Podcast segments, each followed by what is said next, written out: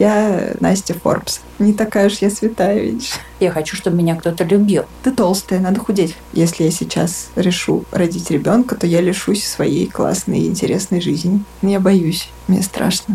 Рожденный да, сколько куда ты лезешь. Да не получится ничего. Часик тикает. Время уходит. Пора, она совсем отвечает. Не сможешь, сможешь, сможешь. Веди себя нормально, Страхи нахер. Привет, Настя. Привет, Ира. Когда ты мне сказала, что у тебя самый большой страх, страх публичности, я обалдела, потому что слышать это от человека, который сделал столько публичных проектов, от подкастов до фильмов наука, это удивительно. Страх публичности у меня тоже есть, и я вспомнила, до первого класса у меня вообще не было никаких страхов публичности, никаких переживаний и за счет там своей внешности и так далее, и так далее. Но в первом классе на уроке музыки, я помню, мы дирижировали, и учительница начала меня передразнивать перед всем классом. Начала отчитывать, говорить, что я делаю как-то не так. И один ребенок ей сказал, что, вы знаете, а у девочки вообще-то травма. У меня паралич эрба такая штука а учительница об этом не знала. И вот с этого момента я помню, что я научилась сдерживать слезы, весь класс надо мной издевался. В общем, вот э, эта точка стала для меня поворотной. После этого я закрыла для себя вообще любой путь публичности, начала работать с этим только уже там лет в 25, наверное. Была ли какая-то у тебя такая история? Ты знаешь, у меня очень похожая на самом деле история. Я помню, что в детстве я совершенно вообще ничего не боялась. Мы с родителями каждое лето ездили в санаторий в Кавказские минеральные воды. И там были всякие дискотеки, и вот это все 90-е. И я помню, что я просто была хитом всех этих дискотек. И мне кажется, что вот мама как-то смущалась, что я такая вот, я там плясала, пела, вот это все, а потом началась школа, и у меня, честно говоря, нет такой точки отсчета, да, но есть ощущение, что школа подавила во мне вот этот вот отсутствие всех страхов. И у меня возникла такая история, что я буду там все делать, учить, там, не знаю, учить уроки и так далее, но лишь бы меня не вызвали к доске. То есть я все знаю, но при этом у меня была вот какая-то такая история про то, что мне очень хотелось достижений, да. Но вот чтобы выйти к доске классно ответить и получить вот этот свой заслуженный триумф. Вот с этим было сложно. И потом, э, когда я уже стал журналистом, понять, что это очень публичная работа, я очень долго была в тени. То есть я никак не презентовала себя нигде, делала свою работу вот так же, знаешь, все хорошо сделать, но где-то за кулисами. И какая-то вся моя публичная история, она началась э, в 2018-2019 году, когда я вернулась э, из Великобритании, где я мастерс получала. И начались все, в общем, мои публичные проекты. Меня назначили заместителем главного редактора Forbes в России. Я стала вообще самым молодым замглавреда Forbes во всем мире. И мы стали делать э, проект 30 до 30, и я помню наше первое большое мероприятие. Мы сделали первый рейтинг в 2019 году, и на питерском форуме делали большую вечеринку совместно с Инстаграм, с Анной Марией Треневой, которая глава СНГшного Facebook, Инстаграм. И там было просто огромная толпа народу, было, была группа Little Big у нас выступала. И я должна была выйти и сказать какие-то слова. И я помню, что меня просто просто парализовал страх. У меня был какой-то листок бумаги, на котором что-то было написано, и я я не помню, что происходило на сцене, я помню только вот это ощущение какого-то просто сковывающего страха, когда ты просто заикаешься, запинаешься, и тут куча народу на тебя смотрит, и это просто был какой-то кошмар.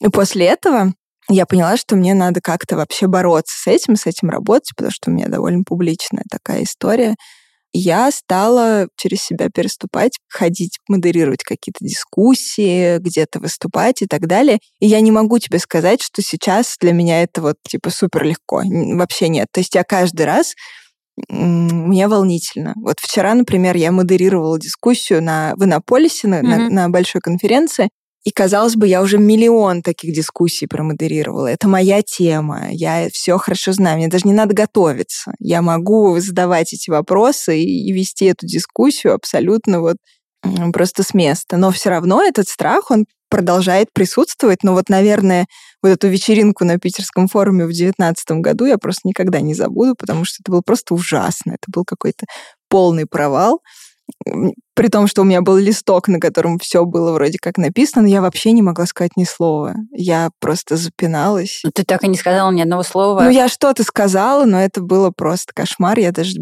боюсь вообще пересматривать это видео. Тебе только показалось, что это провал, либо другим тоже. Потому что обычно нам кажется, что это провал, это все было ужасно, а люди такие, да нормально, ты вообще молодец. Нет, я думаю, в том случае это было прям ужасно, потому что я действительно как-то ты знаешь, я вот вот это была очень красивая вечеринка в каком-то особняке рядом с Эрмитажем, и все были такие красивые, так было много народу.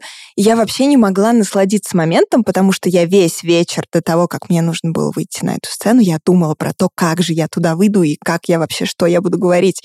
И это был просто просто ужас. И э, на сцене я потом, ну, что-то очень нечленораздельное сказала. При этом Передо мной говорила Анна Мария, совершенно потрясающая. Она к тому моменту тоже с ней это обсуждали, страх публичных выступлений. Она рассказывала мне, как она долго над этим работала. И действительно, она очень классно все это говорила. И она меня в тот момент очень поддержала, потому что мы с ней находились вдвоем вместе.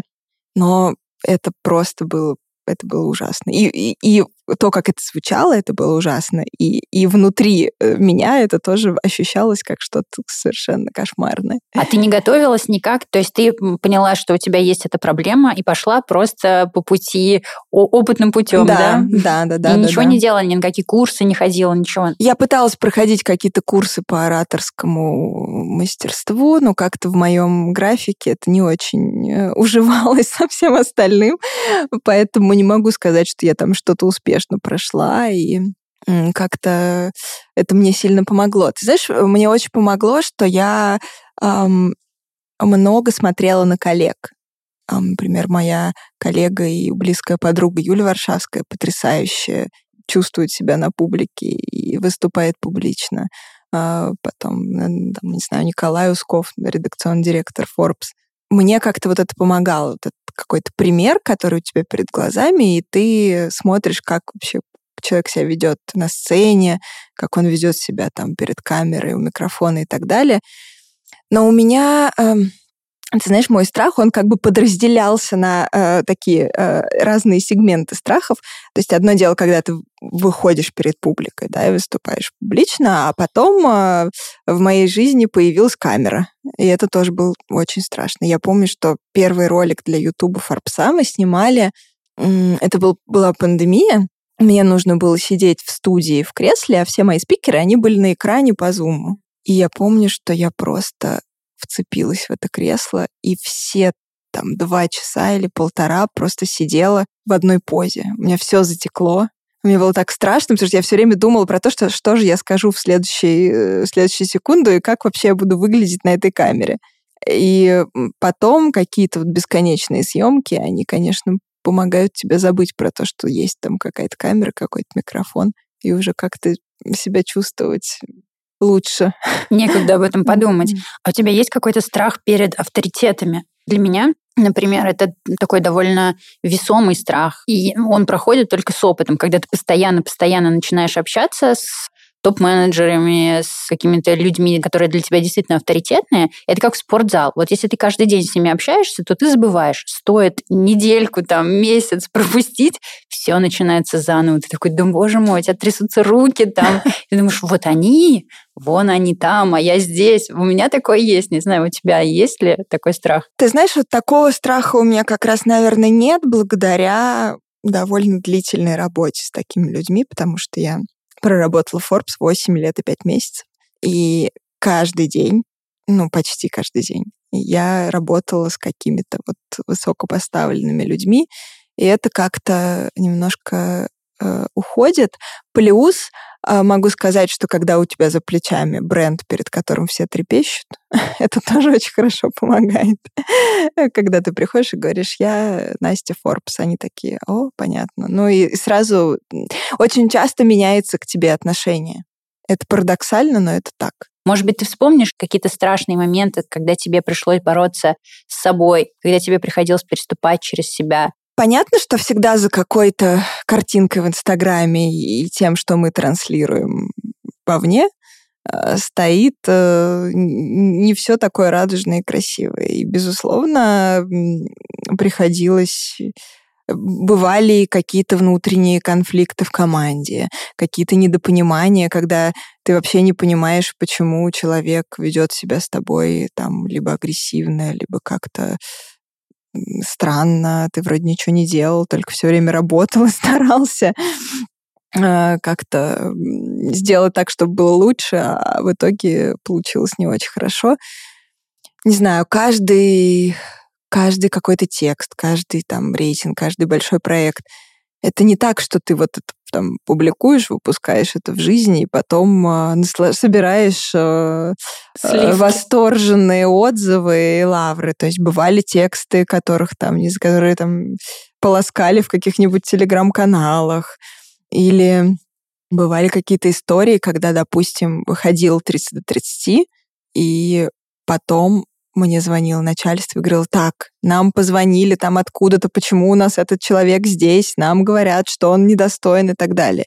И это всегда довольно какие-то эмоциональные моменты, потому что, с одной стороны, ты правда пытался очень классно сделать свою работу, и есть, с одной стороны, ощущение, что как будто бы немножко не оценили все твои старания, и тебя не похвалили в целом за то, что все сделано круто, а тут кто-то кому-то позвонил, и по звонку за какую-то мелочь тебе прилетает, иногда очень незаслуженно. Поэтому каких-то таких моментов было очень много, то есть начиная от чего-то глобального и заканчивая э, какими-то текстами, которые, не знаю, мне всегда было волнительно, когда выходили какие-то тексты, любые, там, большие, масштабные или не очень масштабные. Например, помню, что с первым 30 до 30 было вообще очень все сложно. Мы его долго-долго-долго собирали и готовили, и он должен был в апреле выходить. И я поехала в Тель-Авив на большой саммит Under 30. Там был Рэндалл Лейн, собственно, автор, руководитель проекта, главный редактор американского Forbes. Мне надо было посмотреть, как они вообще все это делают, и перенять опыт. И я помню, что я сижу в Иерусалиме, там какая-то часть была в Тель-Авиве, какая-то в Иерусалиме, и мне начинает приходить сообщение про то, что рейтинг за три дня до релиза начал утекать в сеть. Понятно, что по рынку ходили слухи, что мы его готовим и так далее. И ребята стали гуглить себя, и вот эти карточки, то есть не сам вот весь рейтинг, mm-hmm. а карточки, которые мы заводили на участников, их можно было найти в свободном доступе. То есть если ты себя загуглишь, то тебе выпадает эта карточка. И там было все написано, то есть там 30 до 30, номинант и так далее. И люди стали просто постить это в Фейсбуке. И я помню, что у меня просто наступил какой-то ступор. Я сижу на этой конференции, и тут все, все пошло не по плану. Меня нач... Это же первый рейтинг. Мне начали звонить всякие СМИ. А мы не планировали, он должен был выйти через три дня. И параллельно с этим я еще, значит, из командировки делала миллиардерский номер. Это была моя самая первая обложка а, с Николаем Сторонским, основателем Револют. Он тогда впервые входил в российский список Forbes, и мы делали с ним обложку, и это было очень сложно, потому что он не очень хотел уже ассоциироваться с Россией, и у него были пиарщики, с которыми было просто очень сложно общаться, договариваться. И вот я помню, что тут у меня утекает рейтинг, тут я как-то у меня все очень сложно с текстом, мы, значит, на созвоне там с э, нашим тогдашним директором по пиар и маркетингу Димой Озманом, он сейчас директор по развитию Forbes. И это было так эмоционально сложно, что я просто вышла с этого форума и у башни Давида просто разрыдалась. Потому что это был какой-то просто пик, наверное, эмоционального напряжения. Я, меня только-только назначили, меня в январе назначили, это был апрель. И вот когда ты чувствуешь, что вот ты такой очень ответственный человек и привык как отличник все делать хорошо, а тут просто все, все не выходит из-под контроля. Я помню, что я написала все-таки этот текст, я писала его на пляже в Тель-Авиве, потому что просто я не успевала сменеджерить и командировку, и сдачу номера, и то, и все. И я его писала на пляже в Тель-Авиве, потом я его сдала, и звоню, значит, от этой башни Давида, главному редактору, и он мне говорит, ну, что-то как-то не очень текст, что-то какой-то скучный. А мне, это был мой первый такой большой фичер, и мне хотелось, знаешь, как можно вот больше всякой классной фактуры, то есть не историй, а вот какие-то там, там раскопала кучу каких-то раундов, как там все это происходило, как там Сторонский деньги поднимал. И он мне такой, вот раунды, я что-то читала, как-то прям... Я, знаешь, я выкинул половину.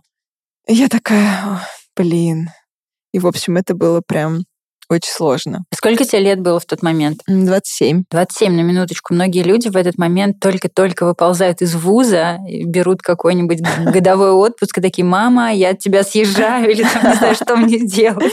Ты знаешь, я когда приехала в Британию на мастерс, и говорила людям, что у меня за плечами пятилетняя карьера в Forbes и довольно высокая должность. Я еще тогда зам главреда не была, но возглавляла крупное направление. Они мне говорили, что? Are you sure? Как бы, как это вообще произошло? Потому что мои однокурсники, они к тому моменту еще вот получали какое-нибудь там третье образование и пытались понять, где они хотят работать. Потому что в Европе в целом совершенно другой mindset и другой карьерный трек. И им немножко непонятно, как это вообще все происходит, когда тебе там 26-27 лет, а у тебя уже огромная карьера за плечами. Но я думаю, для России это тоже не особенно типично, если честно. У тебя такой скорее а, особенный путь. Да, сейчас молодежь подтягивается, но в те времена это все-таки такой особенный путь был. Ну, смотри, невероятная карьера Forbes. Э, ты там все знала, всех знала, уже сделала огромное количество проектов. Почему ты решила все-таки уйти? Мне кажется, что я какого-то потолка достигла Forbes и сделала очень много всего, и не очень понимала, как, что дальше вообще, как дальше. Ну и восемь с половиной лет — это в целом очень большой срок. Вот, и поэтому мне как-то захотелось попробовать себя вообще в чем-то новом. Во-первых, мне захотелось отдохнуть. Потому что я, я, когда я увольнялась, у меня было 95 дней неотгульного отпуска. И мне захотелось как-то немножко почувствовать себя безработной. Это как вот вообще быть безработной? Я совершенно не представляла себе, как это, потому что никогда в моей жизни, ну, за исключением университета, ну и то я со второго курса все время где-то работала. Вот, и мне хотелось как-то немножко вот выдохнуть и подумать, вообще как-то получить какое-то пространство для того, чтобы почувствовать, что я дальше хочу, чем бы я хотела заниматься, куда бы я хотела дальше двигаться, и как вообще, как, что, как, ты как ушла дальше. в никуда. Ты знаешь, у меня был, ну, я, в общем-то, планировала свой уход еще с конца прошлого года. Я доделала крупный проект. Это сериал Forbes 30 до 30 сока. Это последний вот четвертый рейтинг. Там еще какие-то крупные проекты, которые мне очень хотелось доделать. И я хотела уйти в никуда, но, но у меня не получилось. Вот. Выхожу на новую работу в очень крутой проект, совершенно новую роль и мне кажется, это будет круто и интересно.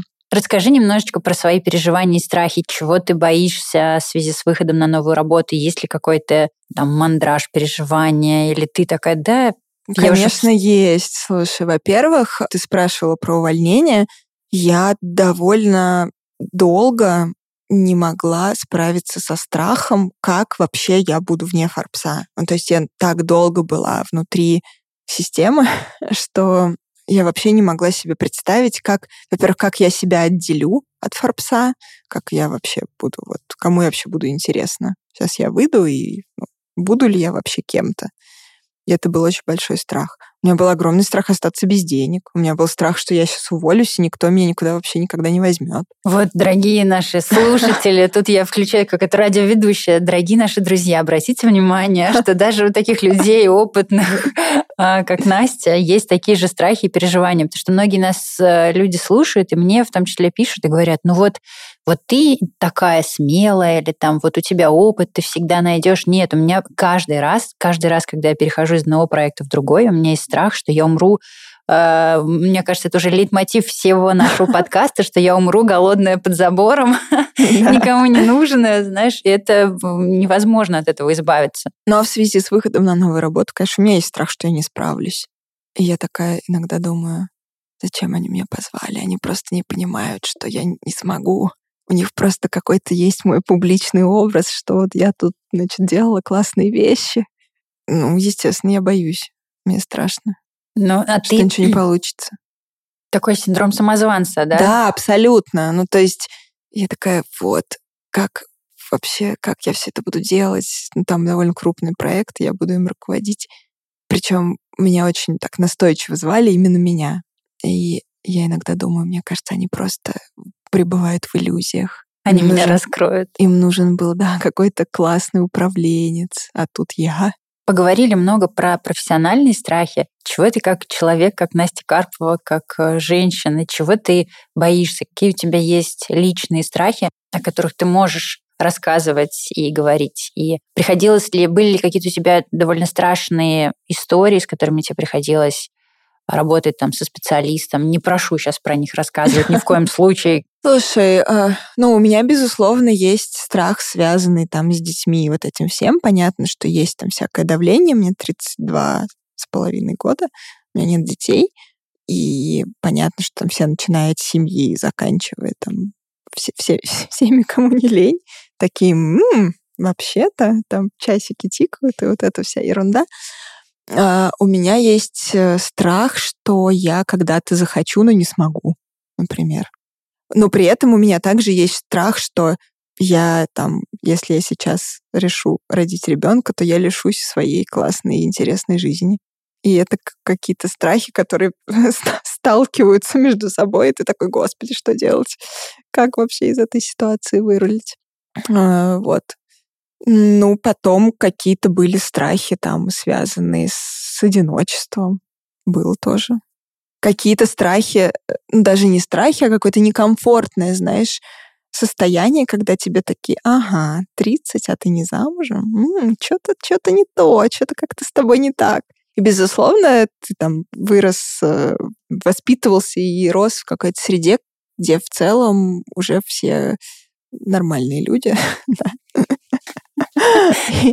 И нет вот этой истории про то, что, значит, женщина должна выйти замуж родить детей, но вот какая-то история на подкорке, она все равно там как-то у тебя все равно триггерит, когда тебе про это говорят. Да, и кто эти советчики постоянно, что самое интересное. Я отловила такой интересный момент, что мне всегда казалось, что вокруг меня очень много советчиков, людей, которые там меня не любят, советуют какие-то дурацкие вещи. А потом я поняла, что это просто голоса в моей голове. А вокруг все люди, нет никаких барьеров. Все такие, да хочешь там быть художником, будь. Хочешь делать то-то, делай, пожалуйста, мы открыты, мир открыт. И ты такой думаешь, как? Не может быть, вы же все против меня. Все мне что-то советовали ужасно. Ты знаешь, э, вот я для себя совершенно недавно поняла одну вещь, которая меня совершенно шокировала. Я все время а, пыталась чего-то достигать всю свою жизнь. А потом, вот не очень давно, мне пришла в голову какая-то очень простая э, мысль, которая мне раньше не приходила. А это вообще мое? Ну, то есть вот, вот это все достигаторство, что там надо какие-то показывать результаты, что-то там вот пытаться достичь, э, куда-то прыгнуть выше головы и так далее. Мне самой в этом всегда было комфортно. То есть понятно, что не бывает каких-то достижений без э, а, больших там и потерь, и дискомфорта, и боли и так далее. Но мне кажется, что э, на каком-то самом первом этапе человеку важно задуматься над тем, а ему вообще все это надо. Ну вот глобально. Или в целом он будет счастлив и без каких-то супер больших достижений, потому что и большие деньги, и большие какие-то там карьерные высоты и достижения, они всегда, с... у них есть обратная сторона. И я знаю людей совершенно потрясающих, очень талантливых, крутых, которым вообще все это не надо. Они очень счастливы в своем вот каком-то мире. У меня есть совершенно потрясающая школьная подруга, она очень талантливый художник, и вообще вот все, что связано с там руками делать, да, у нее очень круто получается, и, и очень красиво, и здорово, и вообще она там суперинтеллектуал, очень умная, классная, но ей вообще не, не нужны вот эти достижения, публичность, деньги, ей это просто не надо. И она в этом абсолютно гармонична и очень себя комфортно и хорошо чувствует. Поэтому мне кажется, что перед тем, как вот задумываться над тем, что я хочу там, не знаю, быть Марком Цукербергом или кем-нибудь еще, надо попытаться себе честно ответить на вопрос, а это мое или нет? Потому что можно там биться головой об стену, что-то там достигать, э, забираться на какие-то сумасшедшие горы и так далее. Но в итоге, когда ты всего этого достигаешь, ты себя там как-то чувствуешь плохо, некомфортно, несчастливо и думаешь, а зачем все это было? Точно ли это мое? Поэтому мне кажется, что перед тем, как начать штурмовать какие-то огромные высоты, надо задать себе этот вопрос. А если вы все-таки решили, что это ваше, то вообще не надо никого слушать. Миллион людей будет вам говорить, что не надо, это не твое, там не надо это делать. Если вы внутри сами с собой договорились и поняли, что это ваше, и вы точно хотите там 1, 2, 3, 4, 5, значит, вообще никого не слушаете и делаете то, как вам подсказывает ваше сердце, ваш ум и так далее. А еще не, не пытайтесь никогда э, никого копировать и никогда не пытайтесь делать как кто-то. Потому что всегда это всегда получается хуже, чем если ты просто делаешь так, как, как тебе подсказывает как что-то твое внутреннее.